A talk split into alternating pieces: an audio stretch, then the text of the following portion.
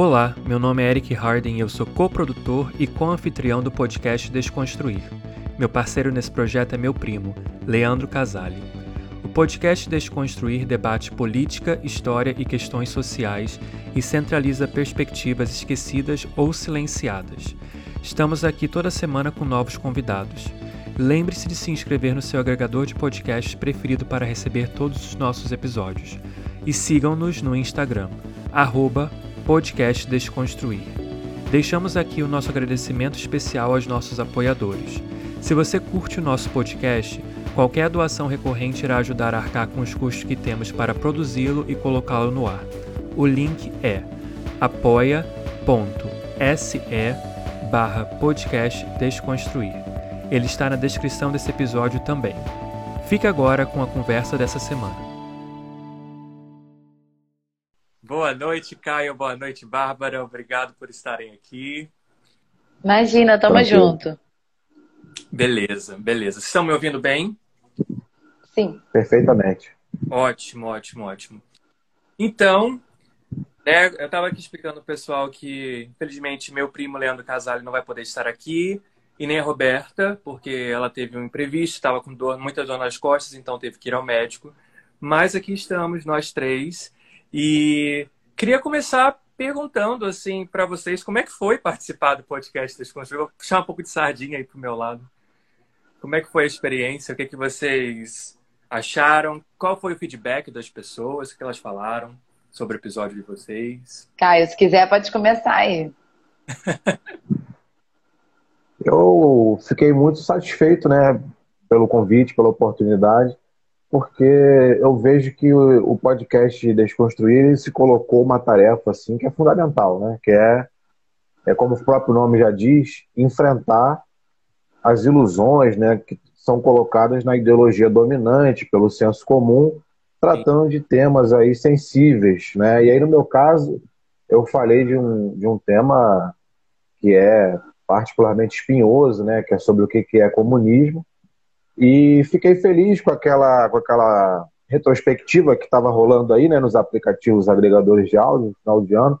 Fiquei feliz de ver que a nossa conversa lá ficou entre as mais ouvidas. Ficou. Né, então, foi aí uma alegria adicional né, de ter participado e agora de ver também que teve uma repercussão positiva. Que legal, que ótimo. Foi, foi realmente muito bacana. E ficou ali, eu acho que acho que é a segunda ou a terceira mais ouvida, o episódio mais ouvido. O pessoal gosta de uma polêmica, né? é isso aí. E aí, Bom, eu então, eu achei, eu gostei muito porque eu estou muito acostumada, né, a falar academicamente. Uhum. E eu acho que o podcast me fez ter uma percepção mais social da coisa, é, não digo popular, mas mais do público comum, né? Que não tem acesso a, ao que as universidades têm aquele muro, né?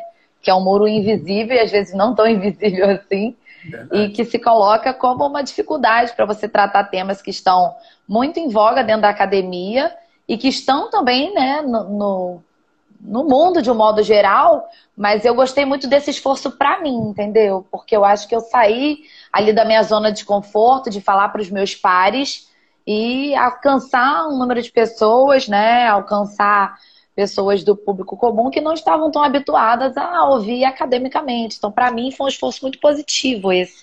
Me fez trabalhar com, com noções e com conceitos muito mais palpáveis num diálogo assim, que não seja um diálogo formal, institucionalizado. Então, para mim, isso foi muito positivo. E outra coisa que eu achei interessante é que quando o Leandro falou comigo, eu falei, eu não tenho nada para falar. Eu falei, eu não tenho nada para acrescentar, eu não sei por que, que o Leandro está me chamando para falar isso. Aí vocês falaram que eu tinha acabado de fazer um podcast com alguém tinha durado duas horas. Eu falei, duas horas, o meu vai durar 20 minutos, porque eu não tenho nada para falar. E não tenho nada a acrescentar aqui. Quando a gente estava conversando, sei lá, duas horas e dez, eu falei, meu Deus do céu, como que eu achei que é uma professora de história, como que eu achei né, que eu não falaria, mesmo se eu não tivesse nada para falar, eu ia falar duas horas, entendeu? Não tem essa possibilidade de não falar duas horas. É só deixar eu falar que eu falo, gente. Eu não paro de falar mais. É um negócio muito complicado. Tem que mandar parar. Esse é o problema. Não, não, foi ótimo. A gente acabou fazendo. Seu episódio especificamente foi só um episódio, né? Continuou falando e foram dois. Então, parte dois. Porque eu sei que o tema do, do, do, Caio é uma coisa assim mais complexa. A gente tem que realmente explicar, limpar o terreno, né? E naquela coisa toda. Mas realmente deu, deu, rendeu, né? Rendeu, rendeu. Rendeu. Muito bom. E aí, assim, como é um tema mais livre hoje, né? Eu tinha feito até uma pauta, mas dane-se a pauta, vamos. Vá virtual pelo Instagram. É... O que, que vocês acham? Por que, que vocês acham que é importante falar sobre o tema que vocês falaram? Porque para mim eu posso dizer, para mim, tá, Eric, dizendo aqui agora, agora puxando o saco de vocês dois, é, eu aprendi bastante, viu? Eu aprendi bastante. É, só o fato de ter conseguido colocar esse projeto no ar junto com meu primo esse ano já foi uma conquista, porque eu já tinha essa ideia desde o ano passado, assim no início da pandemia e tudo, e tá fazendo episódios semanais, né, com pautas diferentes e com convidados diferentes e vendo diferentes pontos de vista, diferentes é, acho que assim, recortes né, da sociedade de tópicos que a gente deveria estar tá falando mais, mas que infelizmente não fala, uh, principalmente na, na, mídia em geral, né? Se você ligar a televisão, ninguém vai estar tá falando sobre patriarcado, ninguém vai estar tá falando sobre comunismo. Então, era uma coisa que eu já queria fazer. Então, para mim, a cada episódio eu conseguia me desconstruir e rever conceitos, preconceitos, é, rever assim coisas que eu não tinha parado para pensar ou que eu achava que eu já tinha caminhado já bastante, que eu estava no tipo nível 10, mas quando eu fui eu estava no nível 2 ainda, entendeu? Então, tipo, tem mais trabalho a ser feito, né? Porque a gente sabe como nós três aqui somos educadores, como que o trabalho de ensinar e de aprender também dá trabalho, né? Assim, não é uma não é uma linha reta, não é uma coisa que que não tem assim obstáculos, que não tem curvas, subidas e descidas e sabe, é dá trabalho mesmo, estudar dá trabalho, ensinar dá trabalho pra cacete e é, é isso. Então, por que que é importante? Essa seria a pergunta. Por que que é importante falar sobre o tópico que vocês falaram? O que que vocês acham que é, é isso. O que que é importante? Ô, Eric, o movimento comunista no Brasil, ele está fazendo aí 100 anos de história, né? Ano que vem, por exemplo, é, é o centenário de fundação do Partido Comunista no Brasil, né? Foi criado num contexto, uhum. foi fundado, né, num contexto muito próximo ali da Revolução Russa, foi muito influenciado, né, animado por aquele processo revolucionário e numa, numa situação que a gente vive hoje, de crise econômica, de pandemia, né, em que o sistema capitalista, apesar de todo o seu progresso técnico, através de toda a riqueza que é criada no mundo, não consegue resolver problemas simples para os quais já existem soluções, né? É, o comunismo se mostra, né, enquanto alternativa de sociedade, um tema necessário para pensar o futuro, não só para pensar essa história, né, esse legado. Então, concordando ou não com, com essa proposta, né, é, é, importante entender qual é o papel, qual é a contribuição que esse movimento tem né, para as conquistas sociais, até mesmo democráticas, né, no mundo e no Brasil. Eu vou dar três exemplos, porque hoje, inclusive, a democracia ela é uma bandeira que é usada para cometer crimes, né, para poder é, justificar o imperialismo, justificar iniciativas neocoloniais, por exemplo. E os Estados Unidos recentemente convocaram uma cúpula democrática onde tinham grandes ditadores participando, né? E grandes, e, e grandes potências beligerantes, né? O que não deixa de ser irônico. Mas é, isso, que se, isso que se entende hoje por democracia, por exemplo, pressupõe é, igualdade do ponto de vista do direito de votar, né? E a gente precisa lembrar que quando aconteceram as primeiras revoluções burguesas, né, é, por exemplo, as mulheres não tinham direito de votar. Né? É, no Brasil, por exemplo, né, isso só foi conquistado na década de 30. Na, na Revolução Francesa, que é o grande exemplo aí, né, é, das revoluções liberais, é, inicialmente o direito ao voto era restrito ao, ao, aos eleitores homens. Né? Então, você percebe que na União Soviética né, foi uma experiência pioneira nesse sentido de ampliar os direitos das mulheres, inclusive o aborto, não só o voto. Né? A União Soviética também foi é, o primeiro país que criminalizou o racismo, quando, quando isso ainda era é, considerado absolutamente natural né, no, no senso comum liberal. Né? Então, ela foi na contracorrente da história. Uhum. Né? E, por fim, é, foram também o um movimento comunista que defendeu aí é, o fim da, da discriminação censitária, ou seja, aquele voto que exigia é, algum nível de renda, né, de posses para ser considerado cidadão.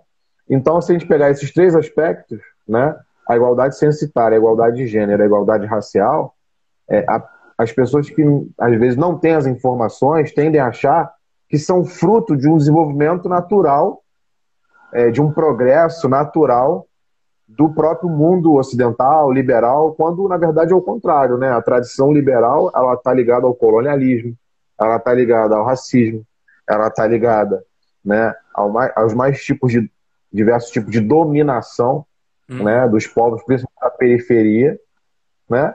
E na verdade, se existem essas conquistas hoje, ainda que frágeis, né, ainda que precisando de muito avanço, mas é, sem o movimento comunista, socialista, seria impossível imaginá-las, né?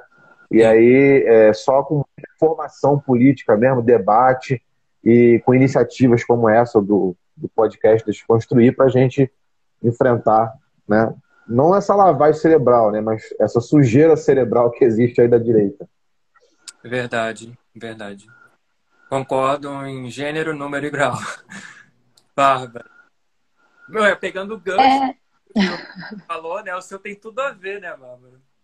É, eu acho que, enfim, um grande problema que eu tenho e que também é uma coisa muito dúbia, assim, porque eu estudo feminismo, eu estudo história das mulheres, porque eu sou feminista, mas isso também é um problema para o que eu estudo, porque uma escrita militante nem sempre é tolerada em vários aspectos. Mas a escrita militante é, feminista, ela precisa ser respeitada, porque ela faz parte de uma vivência, né? E, e assim, eu acho que é essa pegada da importância, né? Porque não estou aqui e não vim no podcast Desconstruir para falar sobre a minha pesquisa somente. Eu vim para falar sobre o movimento ético, o movimento de transformação. Eu vim falar sobre um movimento que acompanha todas as conquistas das mulheres e o, o mínimo de igualdade que se tem hoje. Então, eu acho que a relevância do que eu trato, ela não é só pessoal, mas ela também é pessoal. E aí, a nível pessoal, eu enquanto mulher, eu falo também com muitas mulheres, para muitas mulheres e sobre muitas mulheres. Lógico que entra o aspecto da interseccionalidade, eu sou uma mulher branca, de classe média, e isso? É impossível discutir feminismo, a história das mulheres, sem levar em consideração a interseccionalidade, senão a gente vai continuar fomentando outros aspectos de opressão. E, e o feminismo em si. Desculpa, não te ouvi. É, desculpa, não, só, só falando dos recortes né, socioeconômicos que a gente. Eles são fundamentais, né? De todos, todos os recortes são fundamentais na minha percepção, né? O, o de gênero, o de raça, ou de orientação sexual, todos eles fazem parte de uma análise macro, de uma análise mais é, justa e interessante se você tem de fato o objetivo de transformação social. Então, por mais que eu estude isso, que isso fique no papel, isso pretende também ser um elemento transformador, né? Essa é, eu acho, a grande questão, a grande importância que eu dou ao que eu faço. É lógico que eu estou longe de conseguir ter resultáveis é, resultados é, factíveis sobre o que eu quero transformar. Mas eu acho que tem que começar de algum modo. Quando eu trabalhei com as DEANs, que eu trabalhei com violência contra a mulher durante um tempo, eu fiquei exatos cinco meses trabalhando com violência contra a mulher, cara. Por quê? Eu tinha muita dificuldade em estar na teoria sabendo que aquilo ali na prática estava matando milhares de mulheres naquele momento, entendeu? Então, isso para mim era uma dificuldade muito grande. E por mais que as pessoas falassem, mas pô, essa pesquisa ela, ela vai ter um elemento importante, porque a ideia era transformar, é, era alargar a compreensão de que a violência física, ela não é só física, né? Ela é psicológica, ela é moral e assim por diante. Assim como a própria Lei Maria da Penha propõe, né? Então, é, quando eu trabalhava com esse aspecto da violência física, era muito difícil para mim. Porque eu via que eu estava ali, sabe, num aspecto é, de livros, de pouca prática e muita instrução. E assim, eu não conseguia ver efetividade enquanto eu sabia que tinha mulher morrendo agora, entendeu? Tem mulheres morrendo agora nesse momento por causa de violência. Tem mulheres sendo agredidas agora nesse momento. Então, para mim, era muito difícil. Sim. E aí, trabalhando com a história política das mulheres, eu sinto que é uma possibilidade mais concreta que os impactos disso trazem sofrimento, de você ter mais ou menos mulheres na máquina pública e na máquina do poder, mas eu não acho, para mim, é mais, é, é mais possível, entende? De fazer a longo prazo. Eu acho que a questão da violência contra as mulheres é, é, é emergente. Não é que não seja a política, mas ela é emergente de vida e morte, ela é de dor e agora, né? E é claro que as políticas feministas ou as políticas pró-mulheres, elas também impactam na vida ou morte de mulheres, é lógico. Mas para mim, essa realidade era muito distante, entende? Então, é, eu acho que a importância do meu tema tem a ver que ele impacta diretamente na vida de metade da população mundial. E eu acho que é por aí. Aliás, o, o Eric, e Bárbara. É, esses dias a gente assistiu aí mais uma agressão né, dos, dos seguranças do presidente fascista a jornalistas, inclusive uma repórter mulher, né, que estava cobrindo a, a visita eleitoreira né, do Bolsonaro lá no, no sul da Bahia, num episódio amplamente lamentável. Né? Primeiro porque em meio a, a, a, uma tragédia né, que tem, envolve ali um racismo ambiental também no, no sul da Bahia, né? Não é só uma questão é, da natureza, né, mas a própria forma que que a sociedade e, e, as cidades são estruturadas, mas que numa situação dessas ele, ele foi lá para falar não em solidariedade às vítimas, às famílias, ou para oferecer algum tipo de contribuição efetiva, né? Porque é, a gorjeta que o governo federal ofereceu ali é, fica aquém do que pequenas empresas poderiam ajudar, né? Mas ele foi lá para fazer um discurso e posicionar contra o lockdown, né? Quer dizer, não tinha nada a ver com aquele momento, né? E naquela ocasião, é, as jornalistas foram agredidas, estavam ali fazendo o seu trabalho e até uma ironia, né, da, da história, né? A gente tem, tem toda a solidariedade às jornalistas, mas não aos patrões delas, né? Inclusive, é, inclusive são responsáveis pelo Bolsonaro hoje estar no governo, né? Com certeza. Seja porque continuam sustentando é, esse, neo, esse neonazista na presença até hoje, seja também porque contribuíram aí com todo o contexto do golpe, né? Da Lava Jato. E agora estão aí empolgados, né? Com, com Sérgio Moro, que é pintado aí de, de, terceira via, mas é, como o pessoal tem brincado na internet, é uma variante né, do bolsovírus, né? Veio do mesmo, da mesma origem. É aquilo que a gente fala, né, cara? Por, durante a ditadura civil militar, a censura não foi a mídia, foi a jornalistas. a censura, Exatamente. a agressão não é a mídia. A mídia é hegemônica, ela faz parte dessa produção e se retroalimenta dela, não é a mídia né? São os jornalistas, são os trabalhadores da mídia. Essa é a grande questão e continua sendo assim. E esses mesmos trabalhadores, se se opuserem às, às mídias que, que os contrataram, vão também, vão ser desligados, vão ser demitidos, vão ser perseguidos e por aí vai, né? Com certeza, com certeza. Então, assim, já que vocês falaram da importância, a gente está agora em dezembro, né? Já caminhando aí para a reta final do ano, daqui a. Graças. Eu sou muito bom em matemática, para não dizer o contrário. Nem sei quantos dias faltam. Hoje é dia o quê? 13? Então, tipo assim, 17, 18 dias para terminar o ano. Se vocês olharem para esse ano de 2021 e, e fizerem uma retrospectiva, olhando pelo, pelo viés do, do tópico né, de vocês, que vocês falaram aqui no podcast e tudo, o, qual é o saldo? Qual seria o saldo em relação, Caio, ao comunismo, ao movimento comunista brasileiro? Bárbara, qual seria o saldo em relação ao, sei lá, mantelamento do patriarcado, não sei. Vai ficar aqui até amanhã falando disso, né? Mas enfim. Eu gostei muito da pergunta, porque em 2021 foi um ano em que a gente foi obrigado a retomar a luta nas ruas. Mesmo sem a pandemia ter acabado, né? A urgência das demandas, a urgência das demandas, que era né, a questão da fome, do desemprego, do atraso no início da vacinação, que poderia ter começado ano passado, né? por exemplo, e a necessidade até de lutar por um impeachment, por uma questão de sobrevivência né, da maioria do povo brasileiro, forçou a gente a, a tensionar por um movimento de rua e é, nesse movimento de rua a gente observou uma pluralidade de representações de forças políticas muito grande, né? É, a, a, frente, a campanha fora Bolsonaro é uma campanha muito ampla, né? Que reúne diversos setores da esquerda, né?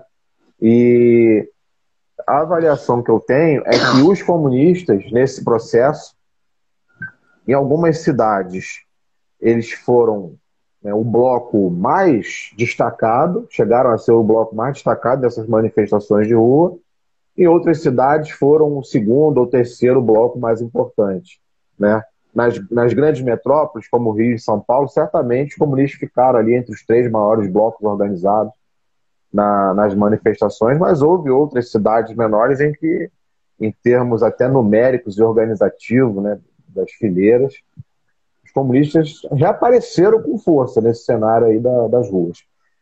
E eu acho que isso tem né, um, um elemento aí que pode ser uma pista para explicar isso, que é, é, é, um certo cansaço, né, uma certa desilusão aí de, de muita gente que quer mudança com uma esquerda moderada, né, uma esquerda assim muito é, conformada à ordem, né, e afeita a conciliações e tal. Então, eu acho que essa busca por uma solução mais radical, né, conforme a realidade exige, né, eu acho que está abrindo aí um espaço para esse tipo de, de proposta, né? Radical no sentido de ir à raiz, né, dos problemas, conforme é, o significado, né, a origem da palavra. Mas o, o ano de 2021 por outro lado, né, se a gente for pensar do ponto de vista dos nossos inimigos, foi o ano é, do grande acordo nacional, mais uma vez, né, um pacto social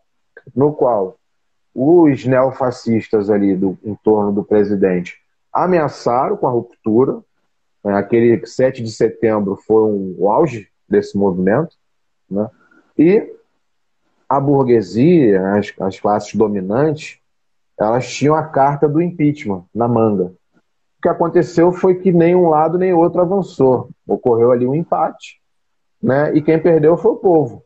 Quer dizer, é, a burguesia abriu mão do impeachment, os fascistas não, não pagaram para ver a possibilidade de uma radicalização golpista, e o que aconteceu foi uma sobrevida né, do presidente, que, ao que tudo indica agora, né, tende a chegar até o final do seu mandato Infelizmente, é, é uma, é uma situação perigosa, é uma situação arriscada. Por quê? Porque a gente não pode ficar é, contando com a normalidade, né? Não é, não é a característica, não é a tradição nem a tendência desse país. Quem contava com isso não esperava, inclusive, que ele fosse eleito em 2018. E aí tem facada, tem coisas que acontecem, né? Tem prisão do candidato para em primeiro lugar nas pesquisas. Hum. Então, a gente está numa situação que é arriscada. Se a eleição fosse hoje, né, é óbvio que, pelo que as pesquisas têm apontado, é, é, o neonazista poderia até perder no primeiro turno, mas ainda falta né, praticamente um ano aí, quase um ano, e a gente tem que ficar muito organizado, essa que é a conclusão, né? a gente tem que estar muito organizado, muito alerta, muito mobilizado, sem confiar muito, né? Nem na nem na perman num congelamento né, desse quadro aí das pesquisas, nem nas instituições, né? Porque a gente tem que lembrar que o próprio STF, por exemplo, ele faz às vezes um mise-en-scène, né? Mas no frigir dos ovos ele acaba participando, né, do, do, dos pactos das elites. É, é verdade. Bárbara? Então, é, eu vou falar o seguinte. É, eu não consigo vir aqui falar que houve qualquer nível de desmantelamento do patriarcado, porque nesse sistema não vai haver, entendeu? Não dá. As coisas já, já são consolidadas em um nível que é, precisa uma ruptura total para a gente falar em desmantelamento do patriarcado, né? Mas é, o que eu percebo e o que me agrada é que as discussões sobre as opressões femininas elas têm ganhado palco, né? Tem um historiador chamado Roger Chartier, que eu gosto muito, que ele diz que a cultura muda muito lentamente. E isso, quando se trata de mulheres, é uma verdade quase que absoluta, com perdão de usar esse termo numa afirmação histórica. Mas é, o que eu percebo é que, também por uma questão midiática de consumo, você tem cada vez mais é, figurando, por exemplo, violência contra a mulher, é, você tem. Acabou de sair, né? Tem um professor denunciado na UFRJ, na Unirio, perdão, hum. que é um professor de biologia, que tem dezenas e centenas de casos de assédio relatados contra ele. Ah. E agora que isso veio a público. Então, assim, eu acho que isso é muito importante, porque quando você vê um professor tendo uma denúncia pública, tendo uma repercussão nacional, né, de um professor que assediou, isso vai retroalimentar outras denúncias.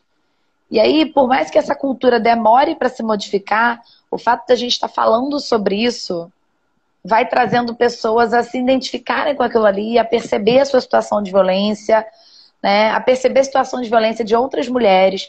Então, acho que o debate sobre isso tem aumentado, o que é muito positivo. O que não significa que a cultura enraizada vai se desmantelar ou vai ter qualquer tipo de quebra em relação a isso.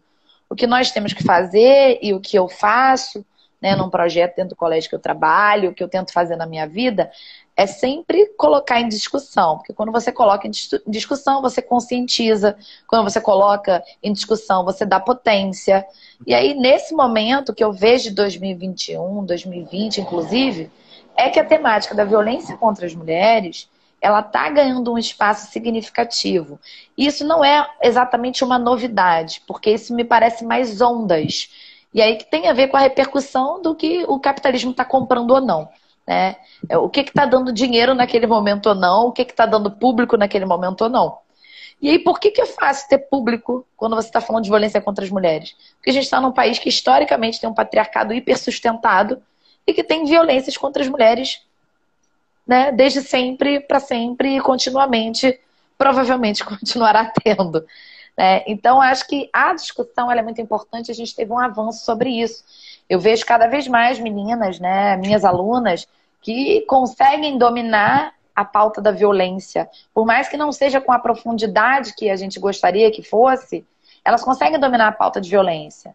Você tem em 2018 uma campanha gigantesca que meninas, adolescentes empreenderam, né? Assédio é hábito. E elas lutaram contra professores do ensino médio, do ensino básico, uhum. que pudessem ter tido algum grau de assédio. É lógico que dentre esses assédios existem aqueles que faltam ainda compreensão dessas garotas do que, que é o assédio, do que, que não é, o que, que juridicamente é assédio, o que, que não é. Mas a pauta e falar sobre isso é fundamental para que a gente possa munir as nossas meninas. Porque essas meninas vão se tornar mulheres mulheres que se relacionam e mulheres que podem ser vítimas de violência. Então, eu acho que é um ponto muito positivo, porque a gente está falando sobre a face mais evidente do patriarcado, que é a violência contra a mulher. Não que seja necessariamente a mais dolorosa, né? Porque todas são dolorosas, assim. É, é uma violência que está muito estruturada e que machuca em todos os sentidos o tempo todo Assim, é só se sentar com uma mulher que tenha consciência sobre o que é violência de gênero e ela vai te relatar um milhão de casos sobre isso. Isso não é difícil. Você pode chutar na rua, assim. Você fecha o olho, tem 10 mulheres passando. Você faz assim. você vai ter uma mulher te contando algum caso de violência que ela tenha sofrido. Sim. Então é uma pauta muito agregadora, sabe? É uma pauta muito agregadora, uma pauta que vende, mas que apesar né, de beneficiar meios de comunicação, beneficiar é, grandes conglomerados financeiros, também beneficia a mulher. Então é, é um ponto aí, digamos, do advogado do diabo, né? que, e, e, na verdade, a história das mulheres tem muito isso. Por exemplo, o ano de 74, que é um dos anos mais criminosos numa realidade é, brasileira, foi um dos anos mais importantes do movimento feminista do Brasil, que é quando você tem em 74, 75 a criação do Centro da Mulher Brasileira, que é o primeiro centro institucionalizado de mulheres no Brasil. Então é muito ingrata a história do feminismo no Brasil, porque tem, tem recortes que realmente beneficiam lados complicados. Mas é isso aí, né, cara? O jogo é assim, senão o capitalismo estava se reinventando, resistindo, reexistindo, se reeditando e continuando mais forte do que nunca. Ai, mas até quando, né? Acho que essa é a pergunta geral, né? Até o capitalismo, porque como você mesmo falou, no, eu me lembro no, no, podcast, que é uma coisa que você falou é que na hora que o patriarcado caísse, o machismo aí desapareceria igual fumaça, né? Você falou assim. E não me recordo, mas você está falando, eu acredito. Porque cada episódio do podcast, não importa qualquer um deles que seja, eu ouço pelo menos três vezes. Quando eu estou gravando, né, com vocês. Depois, quando eu estou editando e quando sai. Eu consumo também como, entendeu? Eu sou fã de carteirinha do meu próprio podcast, entendeu? Então... Cara, na verdade, assim, capitalismo e patriarcado estão assim, né, cara? É. Eles crescem de mão dada, assim, vai Sim. acumulando as opressões. Sim, verdade, verdade. Então, já que a gente fez a retrospectiva de 2021 em relação a cada um desses tópicos, ano que vem é ano de eleição, né? Ano que vem. ano que vem, além de eleição, também tem distrações aí como Copa do Mundo, né? Tem sempre aí BBB da vida, entendeu? Vários outros reality shows aí também. É, mas para o ano que vem, o que, que você vê, o que, que vocês veem em relação a essa pauta e como que a gente poderia conscientizar mais as pessoas do que está por vir por aí nos próximos meses até outubro, né? Que é quando a gente vai ter a eleição. Olha, se a gente for se pautar pela lógica do menos pior, né? Eu, eu diria que não tem muita novidade, né? Não tem, não tem muita perspectiva aí, pelo menos apontada para um curto prazo, né? pelo menos porque aponta as tendências predominantes. Mas é de menos pior e menos pior que eu acho que a gente parou nesse buraco que a gente está hoje. Exato. Né? Então, eu comungo de uma perspectiva que é, é diferente, né? Que é, a gente tem que começar a fazer política para além das eleições, inclusive, né? Acho que a eleição é uma dimensão desse processo é, que é importante, mas que até mesmo quando você resume ou diminui a política como um todo apenas ao processo eleitoral, você já empobrece a tua perspectiva, né?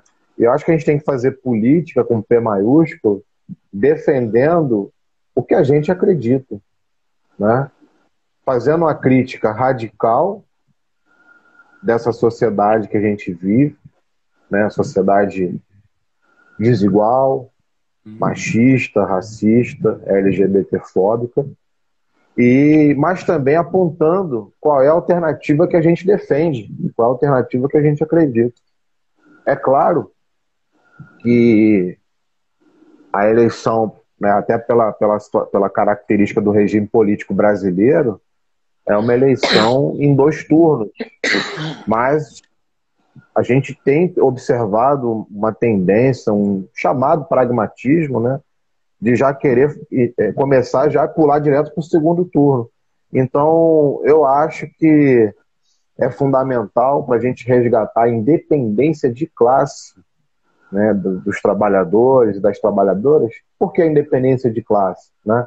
Porque já, já se provou que as elites, a burguesia brasileira não tem um projeto nacional, não tem nenhum compromisso né, com o desenvolvimento, nada disso. Ela consegue se manter seus privilégios e surgindo novos bilionários, né, se associando ao capital estrangeiro. Hum. É por isso que o país, nos últimos cinco anos, né, vem assim batendo recorde de desemprego, de pobreza, voltou para o mapa da fome. Tem gente catando comida do lixo e fazendo fila para pegar osso. Mas o Brasil tem 40 novos bilionários. Então isso é emblemático. Né? Isso é emblemático do que, que é a burguesia brasileira. Ela não precisa de fazer nenhuma aliança né, com o povo. Pelo contrário, ela prefere mil vezes aprofundar sua subordinação né, a, a, aos capitalistas internacionais do que correr qualquer risco né, de o povo e da classe trabalhadora ter um fortalecimento político. Né? Ela tem muito mais medo do próprio povo do que né, dos concorrentes estrangeiros. Então, é, é importante prestar atenção nisso e encarar esse momento de eleição como um momento é, também de pautar essa independência de classe. Agora, é claro que a gente tem uma tarefa que é mais, que é mais ampla, o Eric hum. e Bárbara, na minha opinião, que é o seguinte, é, eu concordando com, com você, eu acho que a gente tem uma tarefa mais ampla, que é uma tarefa pedagógica de, de desconstruir as ideias fascistas que estão impregnadas no senso comum na sociedade brasileira. Acho que é um momento é, também, é uma oportunidade também de é, chamar atenção para as contradições desse pensamento reacionário que não dá conta dos reais problemas né, da população. Se a gente for pegar aí as estatísticas sociais, todas elas vão é, comprovar né, o que a gente está falando aqui. Então, eu acho também que é um momento de unidade nesse ponto. Né? Ao mesmo tempo que é importante demarcar posições para avançar, penso eu, mas também é um momento de é, ter unidade de ação é, nas ações que exigem né, essa unidade. Desculpe a redundância. E eu acho que uma ação que, que exige essa, essa unidade é essa ação aí de, de fazer frente à ideologia reacionária. Entendi. Sim. Bárbara, o que, que você acha? Então, é... eu acho o seguinte: a gente vai ter nessas eleições, eu acredito que tenham um número de mulheres expressivas sendo votada, né? Eu acredito que isso está em ascendência, acredito não, essa é a tendência histórica, né? Você tem ascendência. A grande questão é que, concordando com o Caio, a gente tem uma ideologia dominante hoje em dia, que é uma ideologia reacionária. Então, o número de mulheres que está sendo votado não necessariamente vai se travestir em número de mulheres que têm uma pauta libertária, que tem uma pauta de igualdade, entende? Então, são coisas, assim, é, definitivamente diferentes. E aí, a minha percepção sobre isso é o seguinte: tem uma historiadora chamada Cristina Delphi que ela diz assim: o feminismo, para ser feminismo, precisa ser de esquerda. E a esquerda, para ser esquerda, precisa ser feminista. Hum. Então, acho que é o grande problema é esse. Eu vejo que mais mulheres vão ser votadas, seguindo a tendência histórica, seguindo a lógica de crescimento dessa pauta da violência política que nós temos aí nesse último ano mulheres sofrendo violência política constantemente. Né? Você tem assédio acontecendo dentro, aspas, da casa da democracia, com muitas aspas, né? Uhum. Você tem assédio rolando descaradamente na frente de câmera, inegavelmente. Você tem mulheres que estão sendo silenciadas. Você tem Talíria Petrone, por exemplo, que passou por um caso muito grave, que ela estava de licença maternidade e ela foi acusada como uma mulher que estava faltando né? Eu votei na Thalira, então para mim aquilo ali foi, eu conhecia, eu fiz faculdade inclusive com o atual companheiro da Thalira, assim, né? É, conheço, conheço de por alto e assim votei, dei meu voto para ela. Para mim foi muito desastroso aquilo porque acompanhei, sabia que ela estava tendo né, a Moana, que é a filha dela, sabia que ela estava em licença maternidade e é acusada como falta, né, como a mais faltosa. Isso foi publicado no, na, na grande mídia aí. Entende? Então é, é muito complicado. Então acho que tem uma, uma. E é como eu falei, eu acho que a discussão sobre isso é muito importante. Né? Trazer isso em pauta, deixar isso em voga, isso é muito importante. Mas a minha preocupação, antes de termos mulheres, isso para mim é muito importante, de você ter mulheres lá sendo votadas, né, sendo representantes populares, me preocupa muito é, as pautas dessas mulheres, entende? Porque se você tem essa cultura hegemônica que nós estamos vivendo, que é reacionária, conservadora, sabe? É, neofascista, no mínimo, no mínimo, para não ser complicado historicamente chamar de fascista mesmo, porque ainda tem, ainda consegue ter esse grau de relação. É... Exatamente, né? Desculpa, que eu vi aqui tem o PMB e tem vários outros exemplos. Aliás, no Brasil, você tem inicialmente um movimento feminista muito forte do PMDB, né? que é uma das primeiros casos das mulheres que estão ali fazendo frente, lutando contra a violência de gênero, enfim. Então é muito complicado. Você tem no caso da Alemanha, o Partido Verde Alemão obrigatorizou que 50% das candidaturas tinham que ser de mulheres. Isso em nenhum momento significou igualdade de gênero dentro da Alemanha. Claro que tem pautas mais avançadas do que as nossas. Mas não basta estar uma mulher lá. Tem, uma, tem que ser uma mulher que tem pautas né, identitárias ou pautas de igualdade, pelo menos. E isso é muito emblemático para mim, quando a gente fala essa, essa situação, porque é, quando nós falamos, né, eu trabalhei um tempo na Secretaria de Política para as Mulheres, antes do Temer achar que não era relevante, nenhum outro também acha que é relevante. É, e quando eu trabalhei na Secretaria de Política para as Mulheres, a gente tinha um programa da Secretaria, da SPM, não era meu programa, eu era apenas apoio de pesquisa. E o programa chamava-se Mais Mulheres no Poder. E esse programa, ele ia para vários estados brasileiros, né, tinha lá pô, uma discussão e tal, não só tentando levar mulheres para a política, porque não era só esse o ponto, mas tentando levar mulheres para políticas que compreendessem as situações das mulheres nos seus estados. Hum. Então, por exemplo, eu tinha que fazer uma pesquisa para ver qual foi a primeira vereadora, qual foi a primeira prefeita, qual foi a primeira deputada, quais hum. são as estatísticas, quais são os grandes problemas envolvendo as mulheres naqueles estados. É violência? É, é aborto? É dificuldade, né? Desigualdade de renda? É, é um problema das mulheres negras não terem acesso ao que as mulheres brancas têm. Então, uhum. assim, era uma pegada muito interessante. Claro que foi é, tão logo possível rompida, destruída pelo presidente Temer, então, e não foi, logicamente, recuperada por nenhum outro presidente. Mas eu acho que essa, essa questão, né? A gente, mulheres, tudo bem, né? Representadas, votadas, eleitas, potentes, mas se a cultura hegemônica for a cultura da, né, do reacionarismo, digamos assim, você vai ter mulheres que estão ali representando essa mesma lógica. Não é porque é mulher que ela vai ser né, necessariamente é, pô, ter a pauta da igualdade. Não. Claro que não, a gente conhece a Damares, né? É óbvio isso. É Mas o óbvio também tem que ser dito. O óbvio precisa ser dito, verdade. E deixa eu só ler aqui o comentário que a gente estava falando, porque para quem, se alguém estiver ouvindo não conseguir ver, é que o Marquinho Habib falou: Bárbara tem um partido que é da mulher brasileira, o PMB, não é feminista, mas feminino. E depois ele falou embaixo: aqui em Teresópolis, o presidente do PMB é um pastor neopentecostal.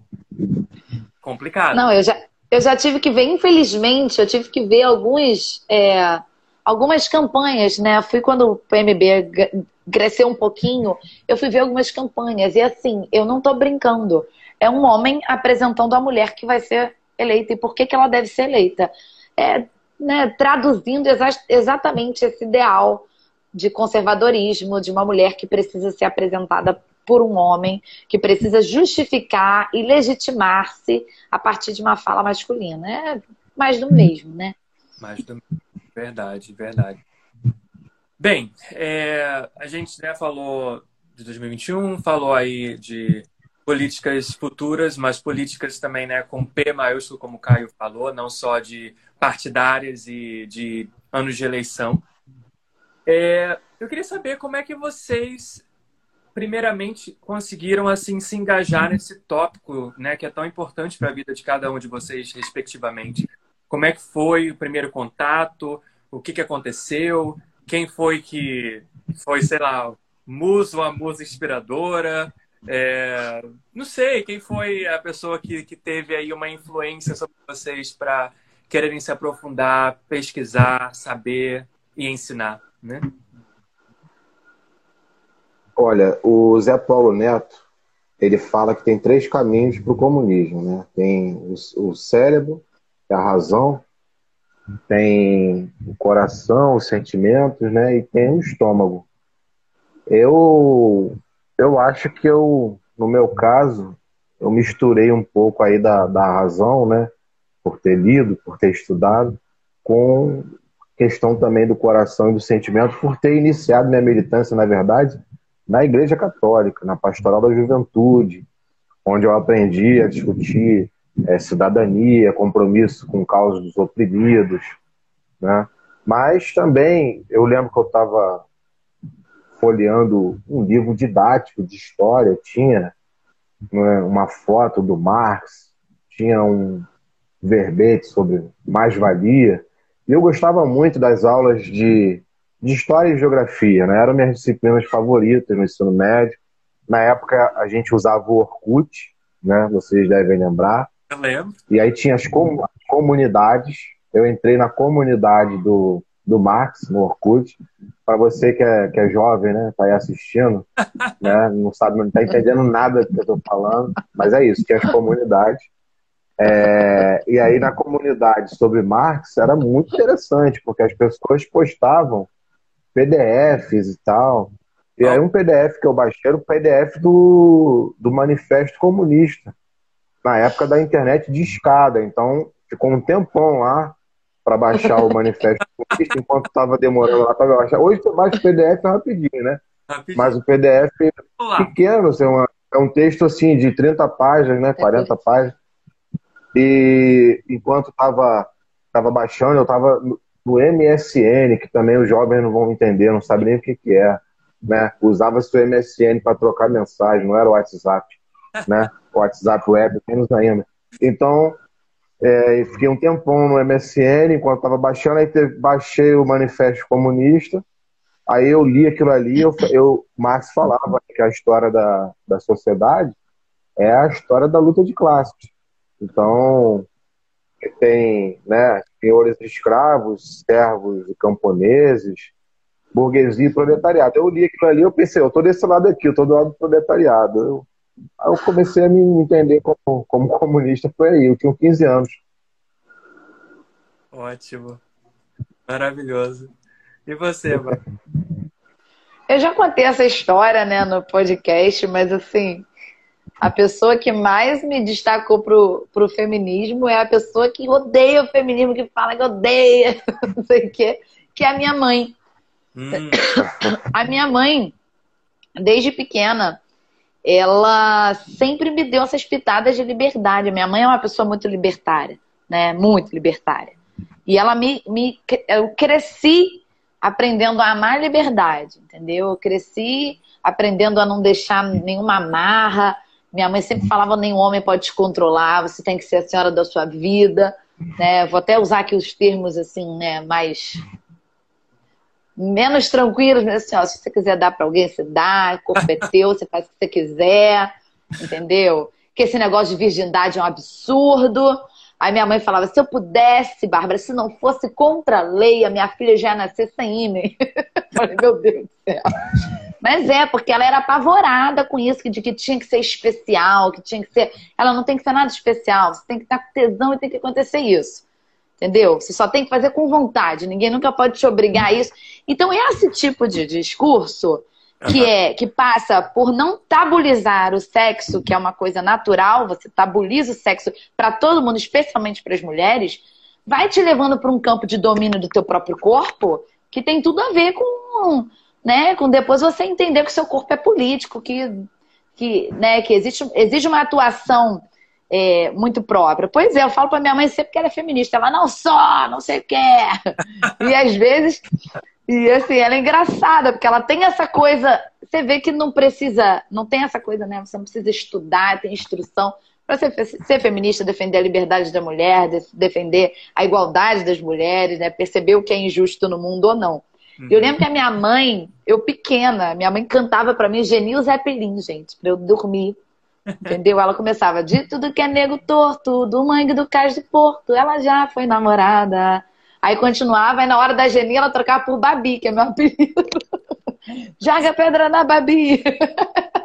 Minha mãe maravilhosa, entendeu? Então ela trouxe pautas para mim, né? Que lógico depois isso foi sendo aprimorado também, porque é, é, é uma pessoa também, né?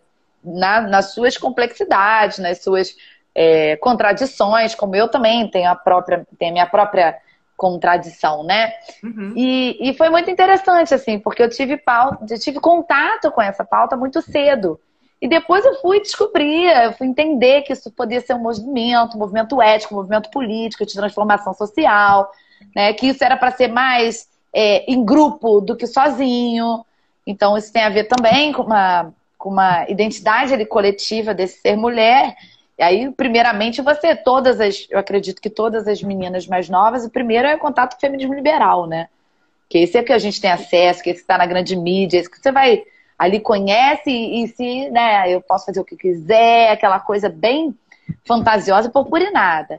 E aí hum. depois que você chega ali, você mas é o primeiro contato, eu também não acho que é necessariamente problemático. Como que você vai convencer uma garota de 15 anos, por exemplo, que ela precisa, que aquilo ali é uma pauta relevante para ela? Eu acho que não. tem que ser atraente no primeiro momento para depois ela compreender e, e, e, né, conseguir atravessar, aprofundar mais aquele tema. Aí você vai começando a se entender ali, entender aquilo como, como uma coisa mais de transformação social do que de transformação pessoal, né? festiva, cirandeira, qualquer coisa do tipo. Sim. E muito mais poderosa em comunidade, com o poder das pessoas. Com certeza. No individual, né? Porque é, porque é isso. A gente é, é, é vendido isso, né? É vendido. Isso, é vendido. É. Feminismo dá muito dinheiro, né? Certeza. É o capitalismo. Ele pega o negócio que ele mesmo produz, que é o patriarcado, e ainda ganha dinheiro com isso. Capacidade de reinvenção que é fantástica. Não. Não entendi. Ele causa o problema e vem então. É. Né? Tão perdido mesmo. É isso. Mas aqui, assim, eu gostaria de saber de vocês, já que a gente está caminhando aqui. Eu sei que eu não vou alongar, alongar muito em vocês, eu sei que já está tarde, tudo. Mas, para quem está interessado em começar os pontapés iniciais, né, os primeiros passos, é, eu, assim, por exemplo, Caio, falando com, sobre o comunismo, né, e depois do podcast que a gente teve com você, é, eu comecei a me interessar por coisas assim que eu não me interessava, não é que eu não me interessava, mas que eu não tinha me aprofundado antes. Eu já tinha até perpassado, assim, eu já tinha já pincelado, mas que ficava naquele nível raso, sabe? E às vezes eu acho que o discurso, somente o discurso acadêmico, né, ele é muito difícil. E principalmente para as pessoas no dia a dia, né, gente? Assim, vamos falar na real, né? Porque, tipo, aquela linguagem acadêmica é chata pra cacete. Chata. É chata, elitista, excludente, entendeu? Então, assim, quando você tá falando com uma pessoa na rua, que, sei lá, eu, a minha, né, o meu ponto de vista é sempre de que se eu conseguir explicar para uma pessoa que, sei lá, seja, não estou desmerecendo ninguém, tá? Estou falando só como exemplo. Seja uma pessoa que esteja limpando a rua, sabe? Se eu conseguir explicar alguma coisa complexa para aquela pessoa que talvez, por vários motivos, não possa ter tido oportunidade, para mim eu estou fazendo o meu trabalho. Me corrija se eu estiver errado, Caio, mas é, como é que a gente chega até mais pessoas? Assim, eu acho que a já perguntou isso para você no podcast, mas eu acho que vale repetir, porque, como a Bárbara mesmo falou agora há pouco, o óbvio precisa ser repetido. Olha, sinceramente, eu não lembro o que, que eu respondi no podcast. Provavelmente eu vou dar uma resposta diferente. Né? Mas é bom, porque para quem já ouviu, né, fica variado.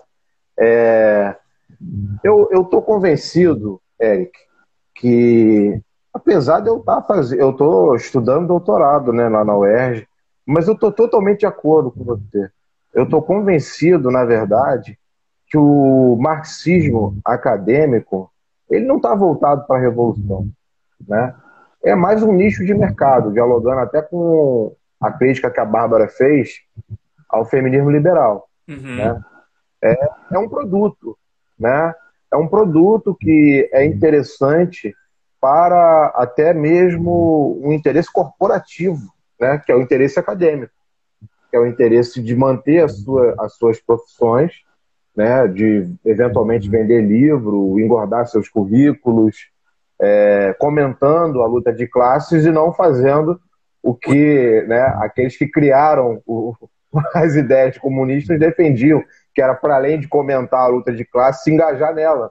Né?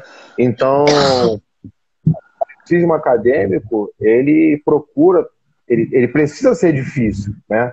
Por quê? Porque dessa forma ele consegue monopolizar o marxismo. Né?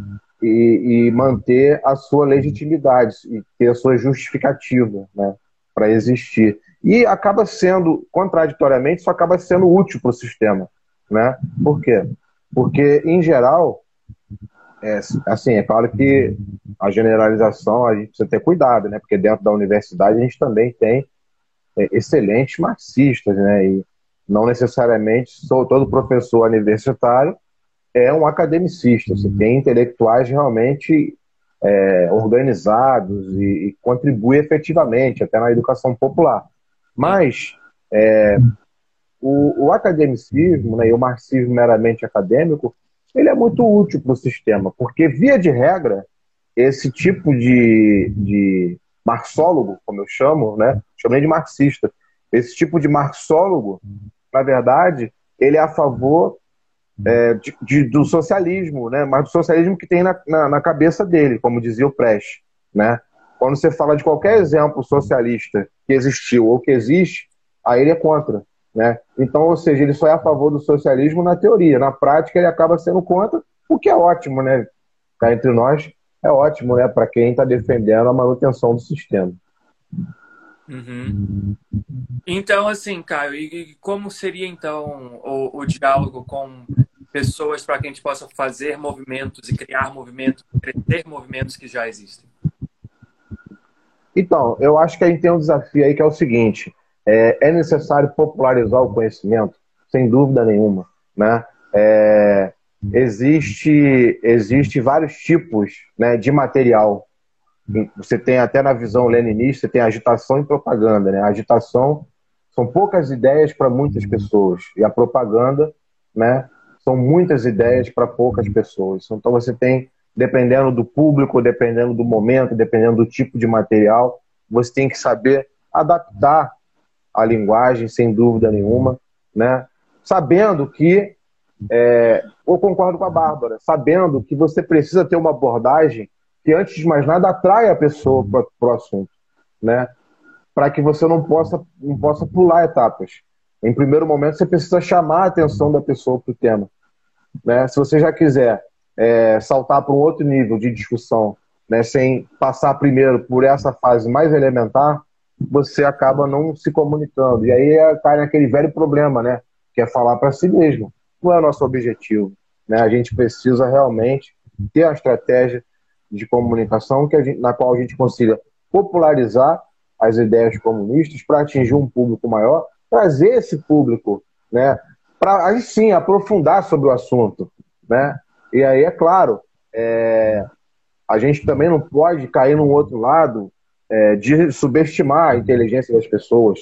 A gente precisa só é, a, adaptar didaticamente, né, pedagogicamente, como até tem uma tradição forte sobre isso na América Latina, né, que é a educação popular, uhum. para poder fazer esse conhecimento fazer sentido, né, para, para a realidade concreta das pessoas e não é difícil, né? Não é difícil, o Eric, porque se a gente for pegar problemas essenciais, né, elementares da vida cotidiana do povo, é, se a gente for puxando o fio, a gente acha né, a relação desse problema com o capitalismo. Seja a questão do transporte lotado, seja a questão né, é, da falta de professor na escola, seja o problema da corrupção, seja o problema até mesmo de uma enchente, né, é, do, crescimento da população de rua. Né? Se a gente for a fundo né, na origem desses problemas, a gente vai inevitavelmente chegar né, é, na relação que esses mesmos problemas têm com o sistema capitalista. Excelente. Bárbara? É, então, eu, não lembro exatamente, assim, estou meio perdida porque fiquei prestando atenção. Mas, é... O Caio fala muito eu, eu... Caio, Caio seduz, né? Que você fica aqui olhando, observando. Quando você vê, você já esqueceu tudo que tava para falar, já não lembra mais de nada. É, é, então, eu tô, eu tô num lugar parecido com o do Caio, né? Porque eu também tô no doutorado, só que na UF. E é impressionante como existe esse muro, assim, edificado para você, né, se fechar dentro da universidade e falar para seus pares. Isso aí eu volto na primeira questão que eu levantei aqui de como o podcast foi importante para mim, quando você pedia definições, porque eu não sou pós-moderna, mas eu acho que é, eu fujo muito de definições e conceituações, porque tenho medo de limitar a coisa, né? A gente sempre tem medo de, de qualquer limitação. É, e aquele esforço que eu tive que fazer para conceitualizar termos e, e, né, e conceitos mesmo, que para mim são, são amplos, porque justamente eu estou falando de uma perspectiva interseccional, então temas como o patriarcado, temas como o próprio feminismo, que vocês pediram para eu definir, Sim. como tem esse grau de interseccionalidade, para mim era mais difícil dar uma definição. E aí, e é fundamental definir, né? É fundamental conceituar, é fundamental. Mas é um esforço, que aí você vai postergando, né? Não, depois eu faço isso, depois eu faço, depois eu faço. Então, para mim, foi um esforço muito importante.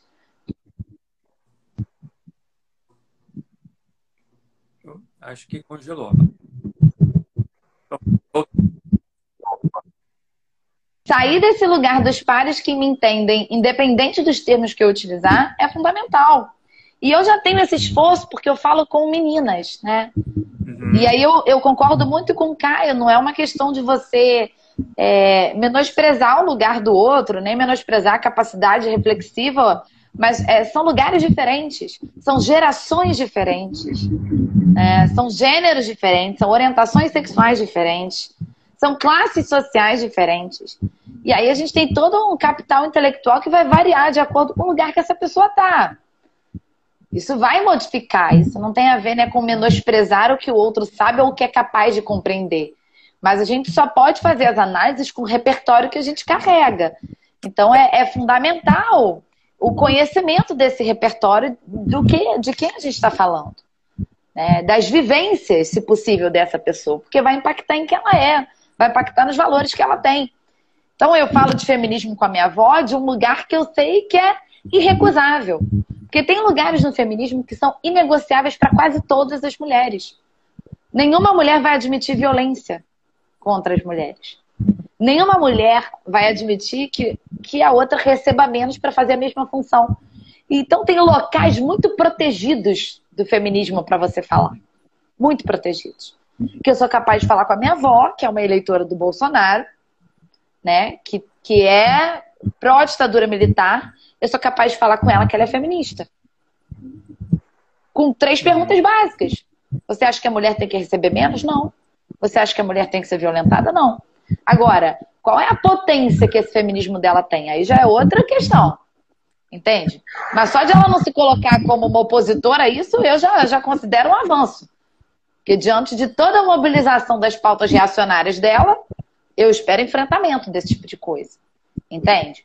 Então é, é aquilo, né? É limitado, e muita gente vai ser limitado, mas é possível dialogar do ponto de vista das mulheres. Porque tem pautas que são unânimes. Tem pautas que são geral, gerais. E eu acho que o comunismo também tem pautas que são gerais, também tem pautas que são unânimes. Só que, tal qual, né, o comunismo e o feminismo tem muito. Tem, tem semelhanças muito grandes.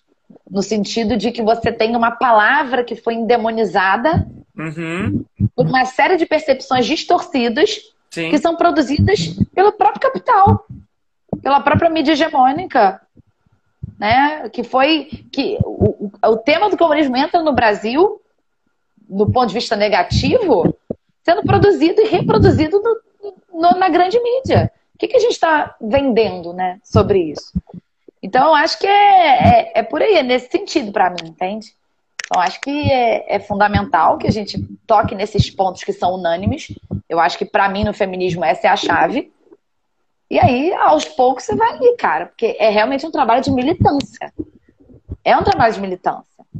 É um trabalho de conquista, de apresentação, de conscientização. E aí, esse lugar de ser a pessoa que conscientiza é problemático, porque você tem que ter o tempo todo capacidade de, de, compreensão de que a sua conscientização não é porque você é melhor ou que você sabe mais, é porque você tem um repertório diferenciado.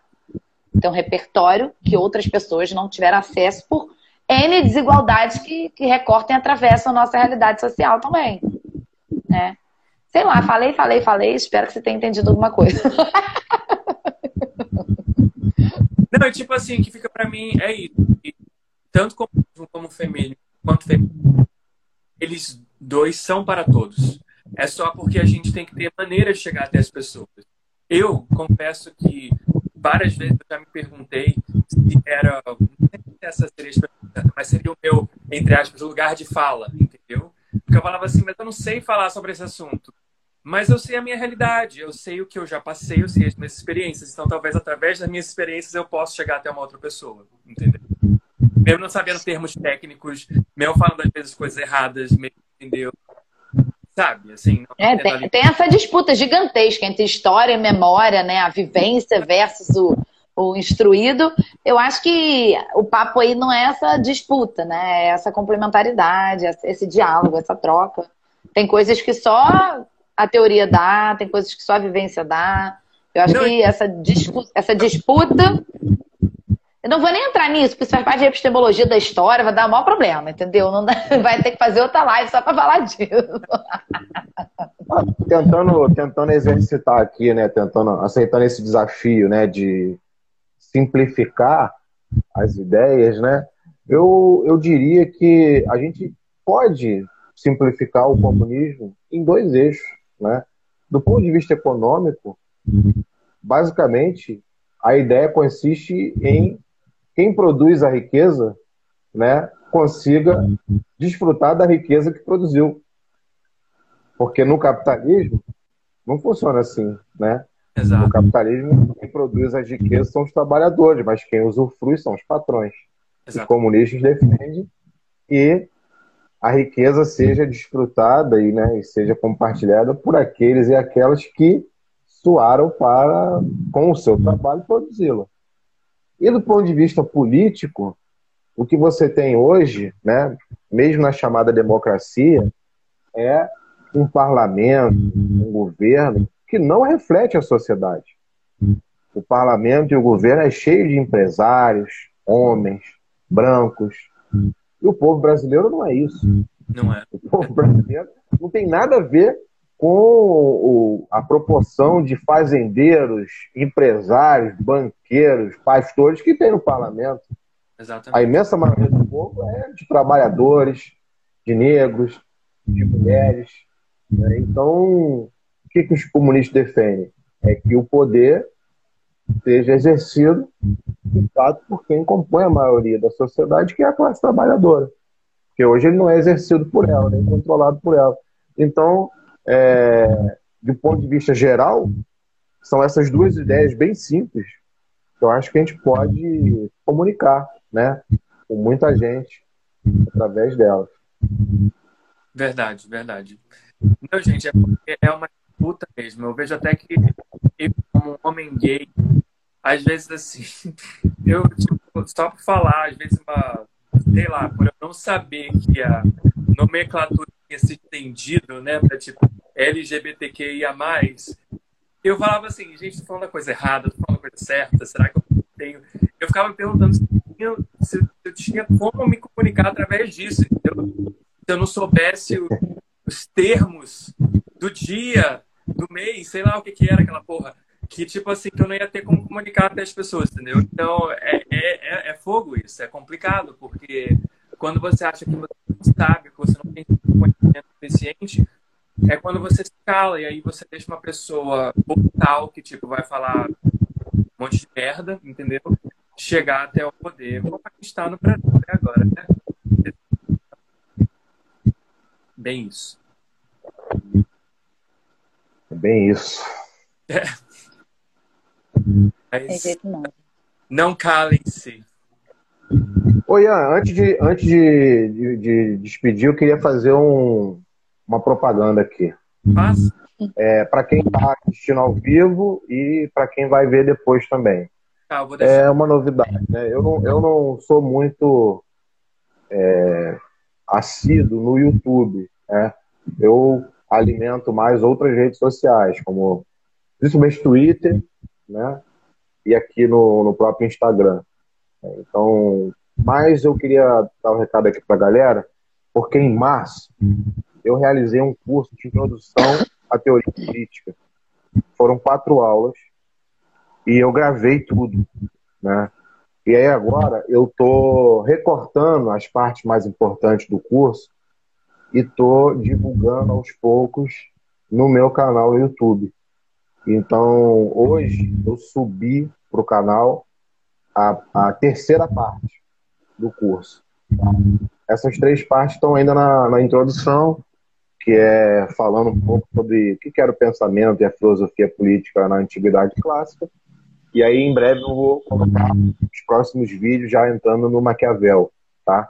Depois vai ter os episódios aí falando sobre o pensamento liberal, terminando com, com a teoria política no Marx, tá? Então, fica aí o convite para quem tiver interesse, curiosidade, é só achar o link lá pela minha, pela minha bio, tem um link tri que, que redireciona lá pro, pro canal no, no YouTube. Vê lá que ficou maneiro. Bacana, todo mundo aí, inclusive eu vou. Tá? Então, eu estou falando aqui, depois eu comento. Também vou fazer minha propaganda. Faça o seu jabá. Eu, eu sou muito pouca assídua, tá? Eu tenho um Instagram sobre mulheres chamado História das Brasileiras. E eu publico vez em nunca. Mas está lá e eu pretendo publicar mais, porque me deixa bem feliz. Esse Instagram me deixa bem feliz, mas eu fico sem tempo. Eu tenho um bebê de três anos, então eu me divido em 15 vezes para fazer doutorado, ser professora, ser mãe, dona de casa. Então, ainda não consigo ser Instagramer, mas quem sabe um dia. Então, eu tô lá. Deve, deve ter dois meses que eu não publico, mas me sigam.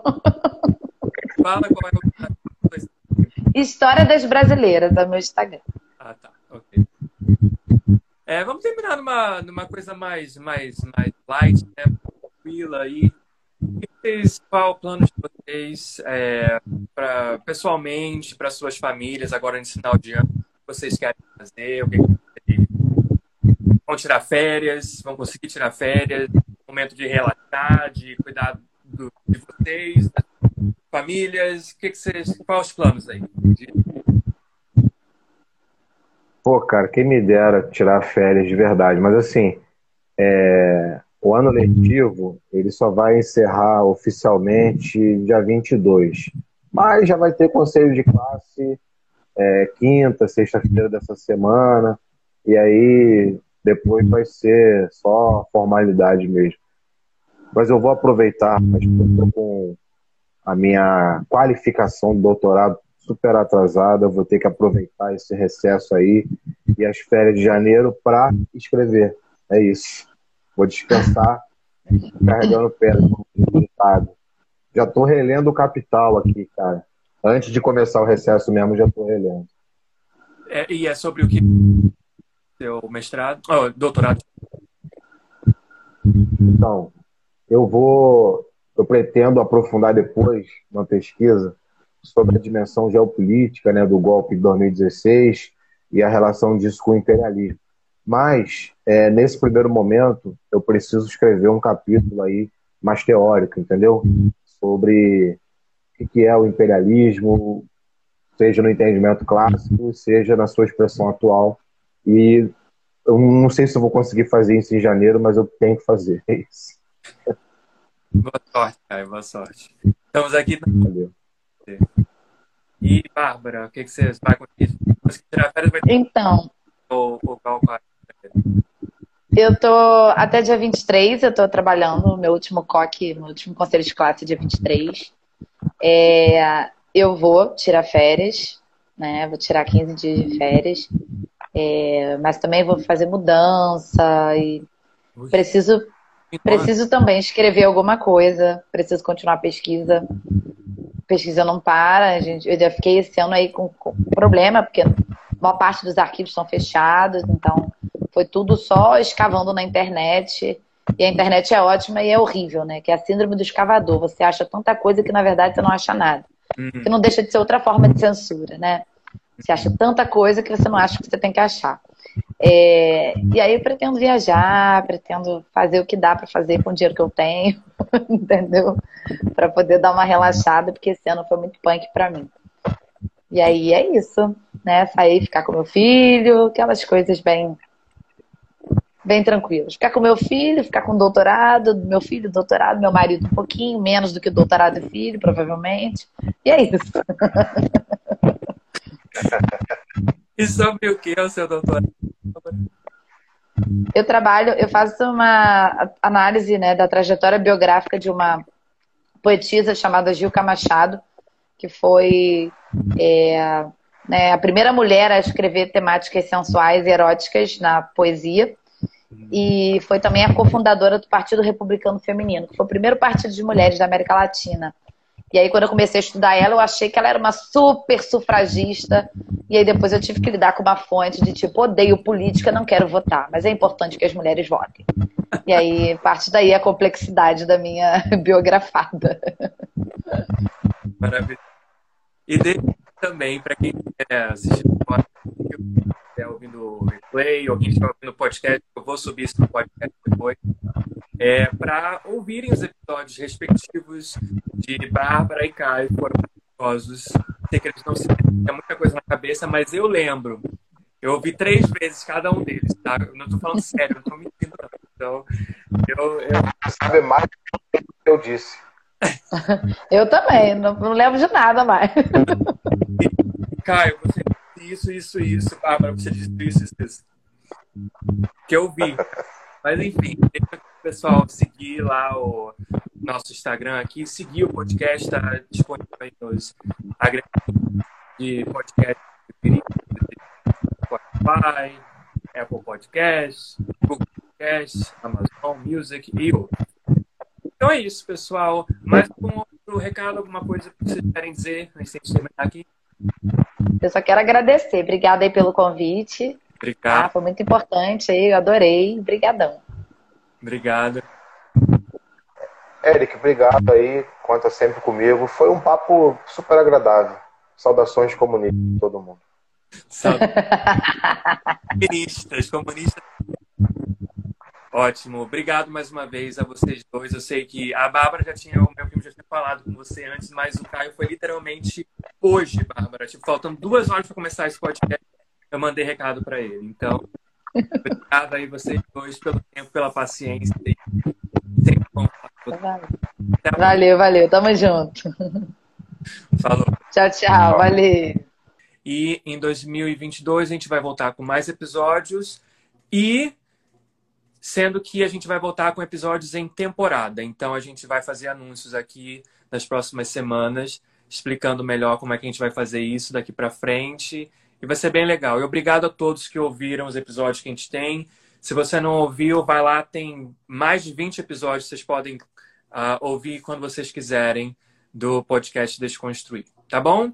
Então é isso e até a próxima. Tchau! Obrigado mais uma vez por ouvir o podcast Desconstruir. Um agradecimento em especial aos nossos apoiadores. O que você puder contribuir conosco no apoia será muito, muito bem-vindo. Sua doação recorrente de qualquer valor irá ajudar a arcar com os custos que temos para produzir e colocar o nosso podcast no ar. O link do Apoia-se é apoia.se barra podcast Desconstruir. Ele está na descrição desse episódio também. Inscreva-se no seu agregador de podcast favorito para receber todos os nossos episódios assim que forem lançados. Nos vemos e trocamos ideias lá no Instagram, arroba. Sua resenha de 5 estrelas no seu agregador preferido é uma excelente forma de divulgar nosso trabalho. Isso nos dá maior visibilidade, por exemplo, no Apple Podcasts, Spotify e Google Podcasts, e faz com que mais pessoas possam descobrir nosso trabalho. Se você curtiu essa conversa, compartilhe o episódio com outras pessoas. Nada substitui a propaganda boca a boca. Nossa intenção é de que as conversas do podcast Desconstruir agreguem conhecimento e ajudem a expandir os corações e as mentes dos nossos ouvintes atuais e dos que ainda virão. Pode ter certeza de que fazemos tudo isso com muito carinho e dedicação. A gente quer saber: o que você vai desconstruir hoje?